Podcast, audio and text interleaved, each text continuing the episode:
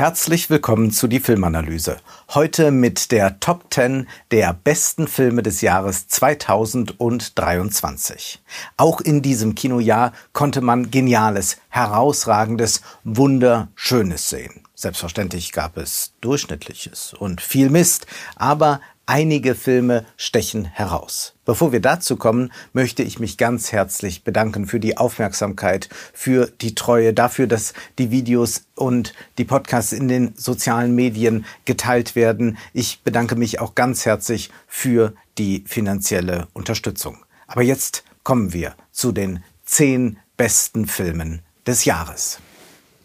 Platz 10 Killers of the Flower Moon von Martin Scorsese. Es gibt in diesem sehr langen Film eine besonders großartige Szene. Da sehen wir Robert De Niro, wie er da steht und er beugt sich über eine Frau aus dem Stamm der Indigenen und er sagt ihr, wir haben so viel Leid über euch gebracht. Und dabei hält er seine Hände auf ihre Schultern und von oben herab wird er gezeigt, wie er zu ihr spricht. Die Kameraperspektive ist das Entscheidende. Mit dieser Kluft dessen, was gesagt wird und was eigentlich gemeint wird, damit spielt Martin Scorsese mit der Bild-Text-Schere in diesem Film fortwährend und hier bringt er es auf eine wunderbare Pointe. Besser kann man nicht einfangen, wie paternalistisch und auch oft kolonialistisch selbst der postkoloniale Gestus sein kann. Jede Umarmung entpuppt sich dann doch als Würgegriff. Martin Scorsese erfindet sich mit diesem Film noch einmal neu. Zwar hat er uns immer wieder auch in seinen Klassikern wie Mean Streets oder Taxi Driver Figuren gezeigt, die wir nicht sympathisch finden, die uns nerven, die uns abstoßen. Nun aber geht er ganz subtil vor, wenn Robert De Niro und Leonardo DiCaprio still und unaufgeregt ganz Abscheuliches tun. Die Indigenen werden hier gezeigt als die Opfer des weißen Mannes, der sich als Beschützer tarnt. Und wenn Martin Scorsese am Ende selbst auftritt, dann verneigt er sich nicht nur vor dem Publikum, sondern er dekonstruiert auch die amerikanische Geschichte.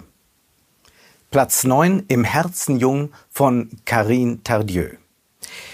Wir erleben hier großes Schauspielerkino, nämlich Fanny Ardant und Melville Popo.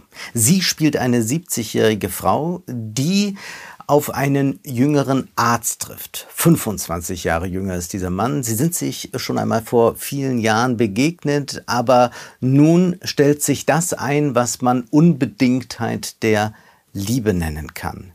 Diese beiden sind voneinander angezogen, sie werden nicht voneinander lassen können und das wird das Leben beider vollkommen auf den Kopf stellen.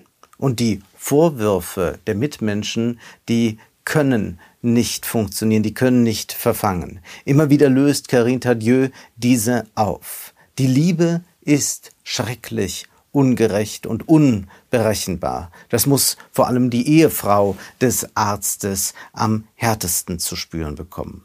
Und doch ist es kein Film, der in irgendeiner Weise verurteilt, der in irgendeiner Weise nahelegt, so ist der richtige Weg, sondern der die Kraft der Liebe und auch die Brutalität der Liebe so sein lässt, wie sie ist.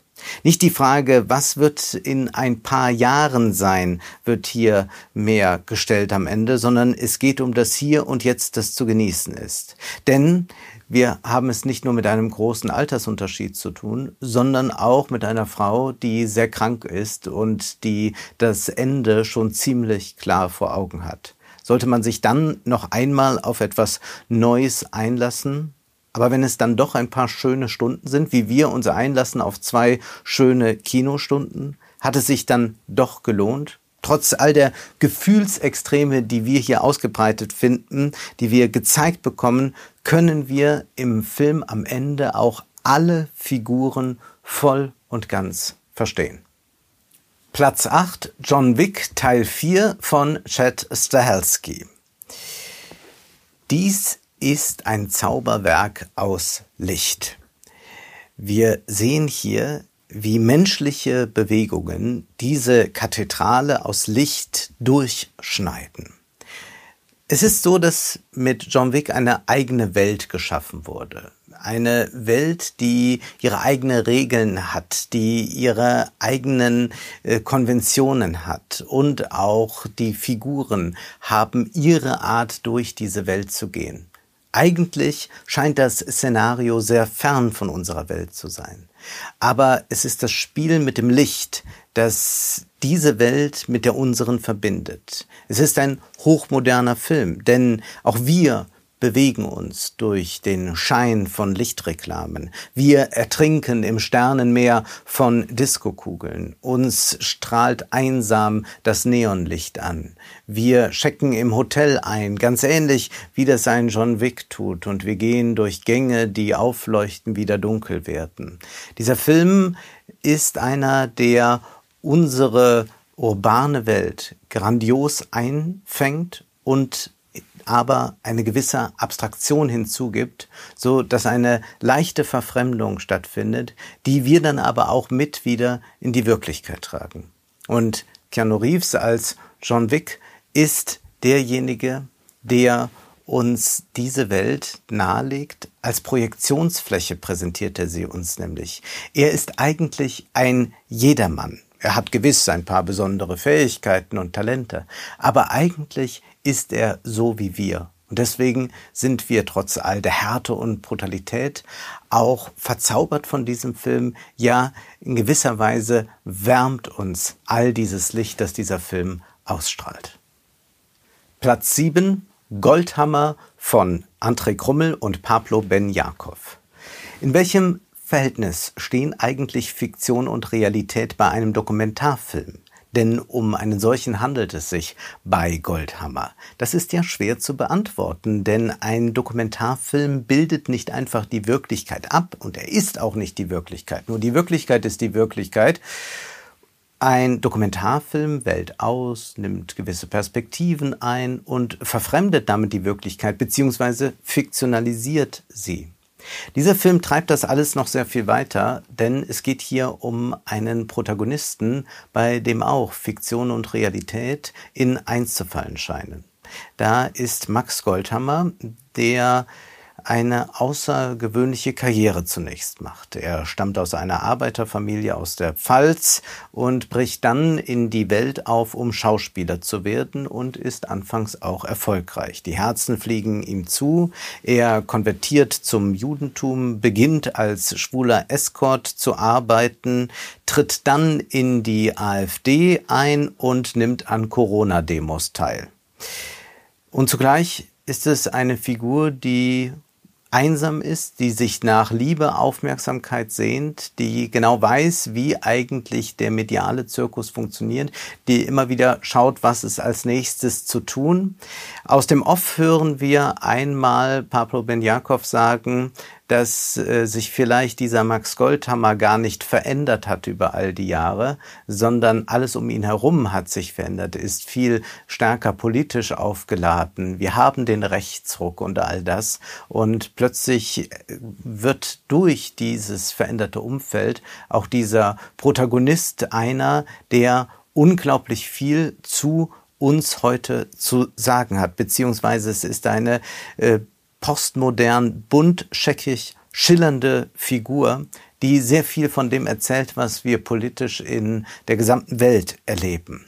Es ist ein spektakulärer Dokumentarfilm deshalb, weil es klar dokumentarische Szenen gibt, es gibt aber auch inszenierte Sequenzen, in denen Max im Tutorial-Charakter erklärt, was ein Escort so zu tun hat. Und dann sind da die Szenen, in denen alles zusammenfällt. Da beginnt zum Beispiel Max von der Trennung von seinem Freund zu sprechen. Hoch emotional schildert er seine Gefühle und plötzlich fangen André Krummel und Pablo Benjakov hinter der Kamera an zu lachen. Nun lacht auch Max und gleich beginnt er dann wieder sehr gefühlig und ernsthaft in die Kamera zu sprechen. Tja, die Trennung von Sein und Schein, die ist hier nicht mehr möglich. Aber diese Kategorien sind auch irrelevant, wenn man bedenkt, dass ja trotzdem die Wirklichkeit geformt wird, von wem auch immer. Trump war ein Reality-Star, der dann Präsident wurde oder den Präsident spielte. Wer kann das so genau sagen? Aber für die, die darunter litten, war es kein Spiel. Goldhammer wird uns in den nächsten Jahren noch häufig begleiten wenn wir die fiktionalisierte Wirklichkeit verstehen wollen. Platz 6, das Lehrerzimmer von Ilka Schatak.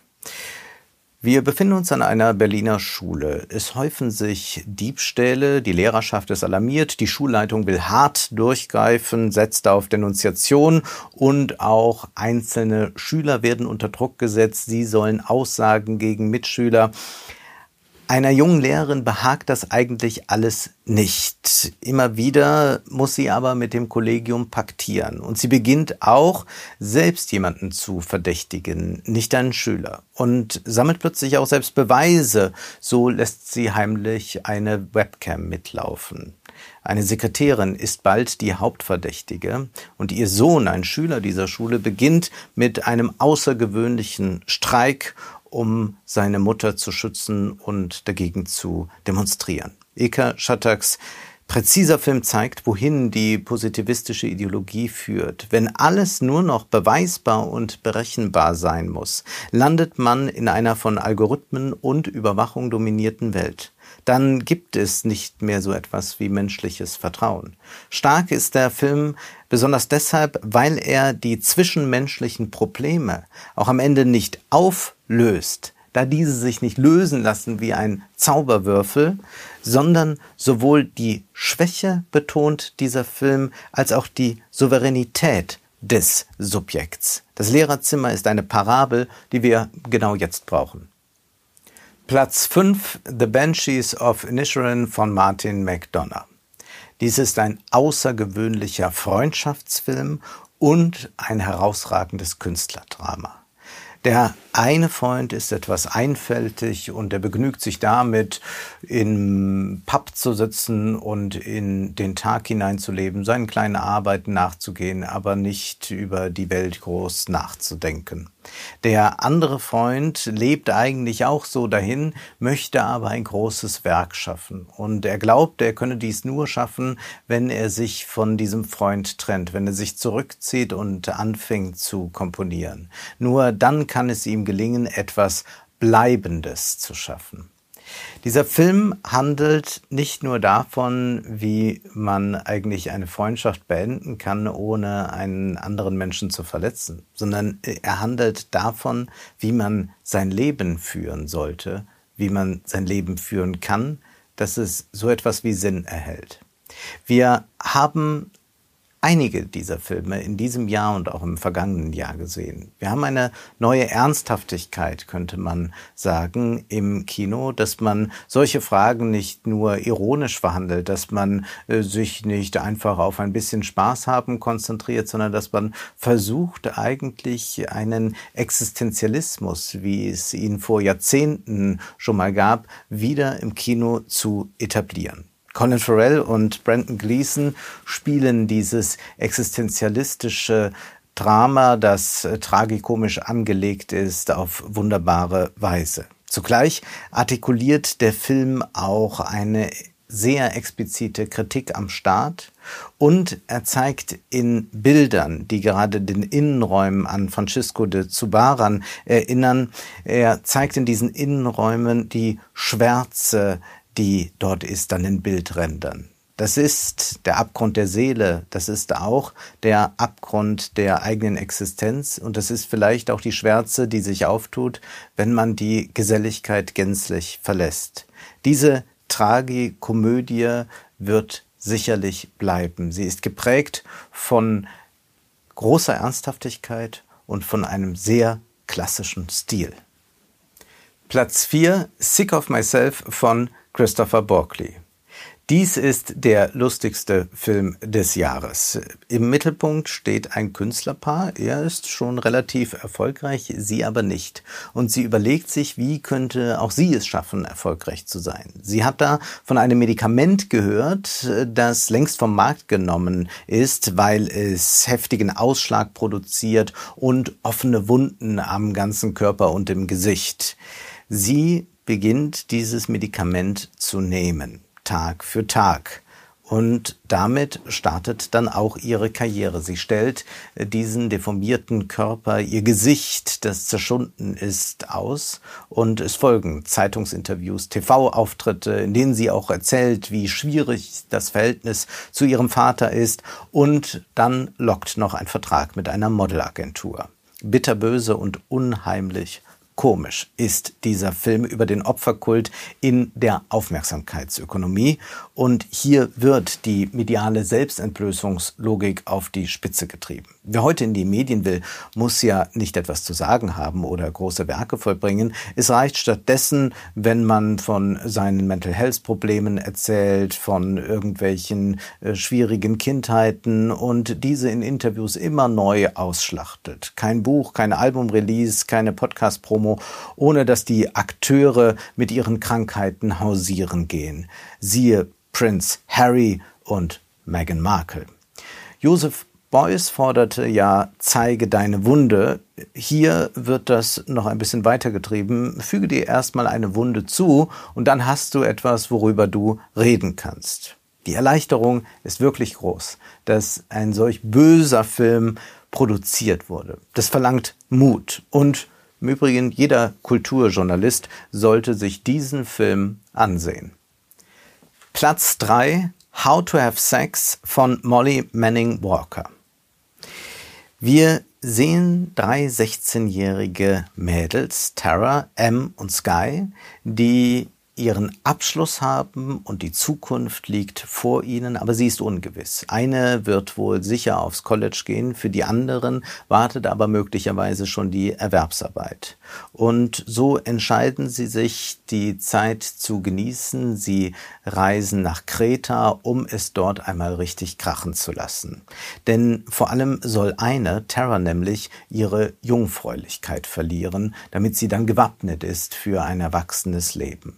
Tara will es also wissen. Gespielt wird sie von Mia McKenna Bruce und diese liefert hier eine unheimliche Glanzleistung ab. Wir müssen uns diesen Namen merken. Von ihr werden wir sicherlich noch viel zu sehen bekommen. Und überall nun in äh, diesem vermeintlichen Urlaubsparadies äh, dröhnt und wummert der Imperativ Have Fun. Aber was heißt denn das eigentlich? Was bedeutet es dann wirklich, das Leben zu genießen? Das Angebot dieses Spring Break Tourismus lautet Saufspiele unter äh, einem dröhnenden Lärm und einem äh, aufgegeilten Publikum zu absolvieren oder vielleicht sogar Blowjobs auf offener Bühne. Wir sehen hier größte Verklemmtheit und zugleich unendliche Traurigkeit. Es ist nicht wie in Spring Breakers, dass hier mit Übersteigerung und Stilisierung gearbeitet wird, eher bleibt die Regisseurin dokumentarisch bei der Sache. Terror wird dann Schlimmes widerfahren. Und es ist eine hochambivalente Situation. Sie hat Sex mit irgend so einem Jungen am Strand, der nur darauf gewartet hat, dass sie Ja sagt, aber er will gar nicht die Zwischentöne hören, weil es auch eine Gesellschaft ist, die dort gezeigt wird, in der es keine Zwischentöne gibt, sondern nur wummernde Bässe. Und hier zeigt uns die Regisseurin, dass diese Verrechtlichung, ja ist ja, nein ist nein, zu kurz greift. Es ist alles viel komplexer eigentlich. Molly Manning Walker zeigt, in einer solchen unbefreiten Gesellschaft ist eine Entscheidung aus freien Stücken eigentlich gar nicht möglich.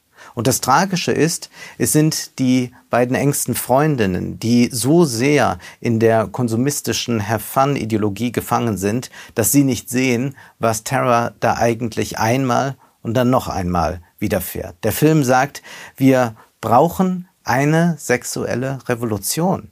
Alle Praktiken und Spielarten, die sind natürlich bekannt und kann man überall im Internet nachgucken. Aber wie wir miteinander umgehen, das ist nicht bekannt. Und es ist dann der Kumpel dieses Typen, der etwas zu spüren scheint, der aber auch eigentlich nicht in der Lage ist, es ganz auszusprechen.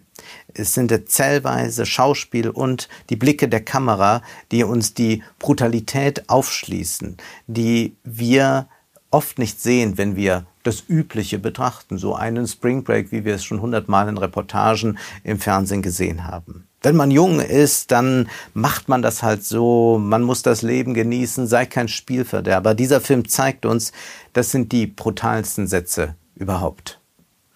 Platz 2 Roter Himmel von Christian Petzold.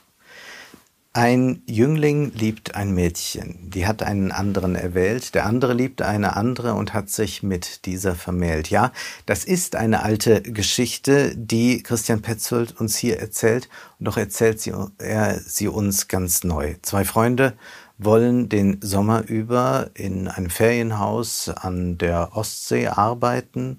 Eine junge Frau ist überraschenderweise auch dort eingekehrt und ein weiterer Mann erscheint. Die einen stürzen sich ins Leben, die anderen wissen nicht so recht wie. Es ist vor allem der Künstler, der verzweifelt an seinem Roman schreibt und glaubt, er müsse sich gegen die Wirklichkeit verhärten, um sie besser beschreiben zu können. Und gewiss Distanz zu nehmen ist wichtig, um die Reflexion zu ermöglichen. Aber wie weit muss man gehen und zu welchem Preis und auf wessen Kosten? Und kann man überhaupt angesichts der globalen Katastrophen noch unbeschwerte Tage am Strand verbringen? Petzold hatte einen tief berührenden, hinreißend schönen Liebesfilm gedreht, der zugleich ein hochphilosophisches Künstlerdrama ist, das auch uns direkt als Zuschauer adressiert, insofern als wir über die Ethik des Zuschauens nachdenken.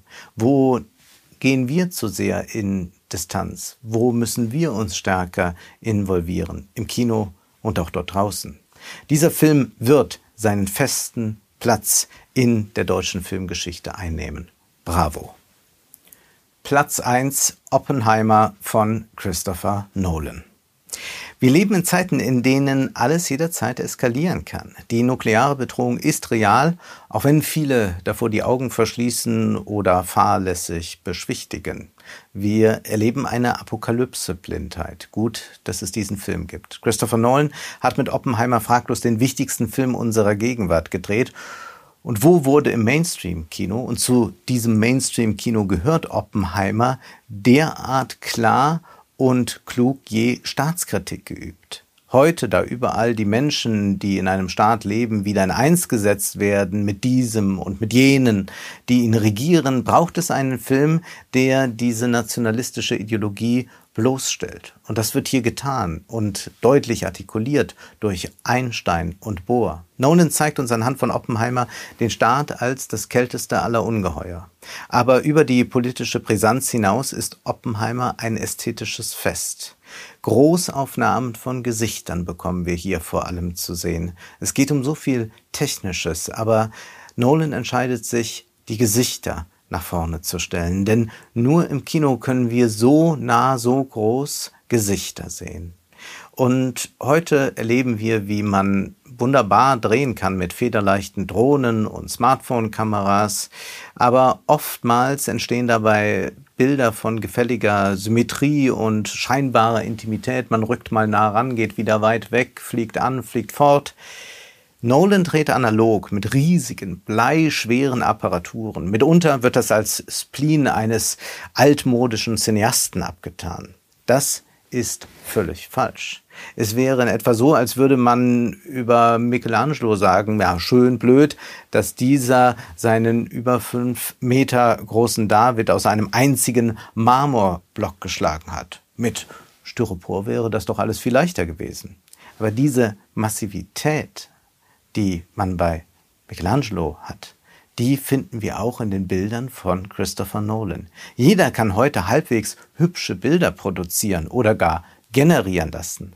Aber Bilder von Gewicht herzustellen, bleibt die große Sache der Künstler, damit wir nicht nur schauen, sondern sehen. Das war die Filmanalyse mit Wolfgang M. Schmidt.